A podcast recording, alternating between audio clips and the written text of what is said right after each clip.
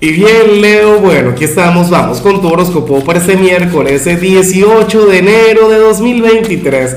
Veamos qué mensaje tienen las cartas para ti, amigo mío. Y aquí se volteó esta carta. Leo, ya vamos a hablar. Yo no, no podemos seguir así, en serio. ¿Qué tema es lo que se plantea para ti a nivel general? Leo, fíjate que, que para las cartas tú eres aquel quien ahora mismo debería tener una gran apertura, o eres aquel quien debería tener, no sé, una energía sumamente optimista, positiva y tal, que de hecho eso es algo que a ti te representa como buen hijo del sol, pero bueno, nada, aparentemente te vas a estar reservando lo mejor de ti, Leo, te vas a estar guardando toda tu magia, pero ¿y eso por qué?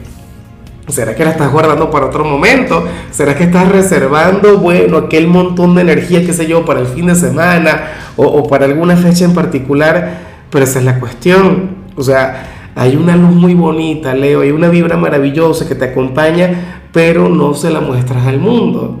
¿Ves? Entonces ese es el tema. Yo no creo que sea por una cuestión de timidez. Yo no creo que sea por, o por algún miedo a la conexión con la gente Leo, esto tiene que ver con algo muy tuyo. Esto tiene que ver con una limitación que te has autoimpuesto. No estoy de acuerdo. Ah, qué tema. ¿Cómo el mundo se va a perder de tu magia, de tu energía, de aquello que tú siempre irradias? ¿ah?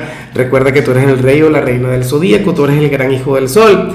Y bueno, amigo mío, hasta aquí llegamos en este formato. Te invito a ver la predicción completa en mi canal de YouTube Horóscopo Diario del Tarot o mi canal de Facebook Horóscopo de Lázaro. Recuerda que ahí hablo sobre amor, sobre dinero, hablo sobre tu compatibilidad del día.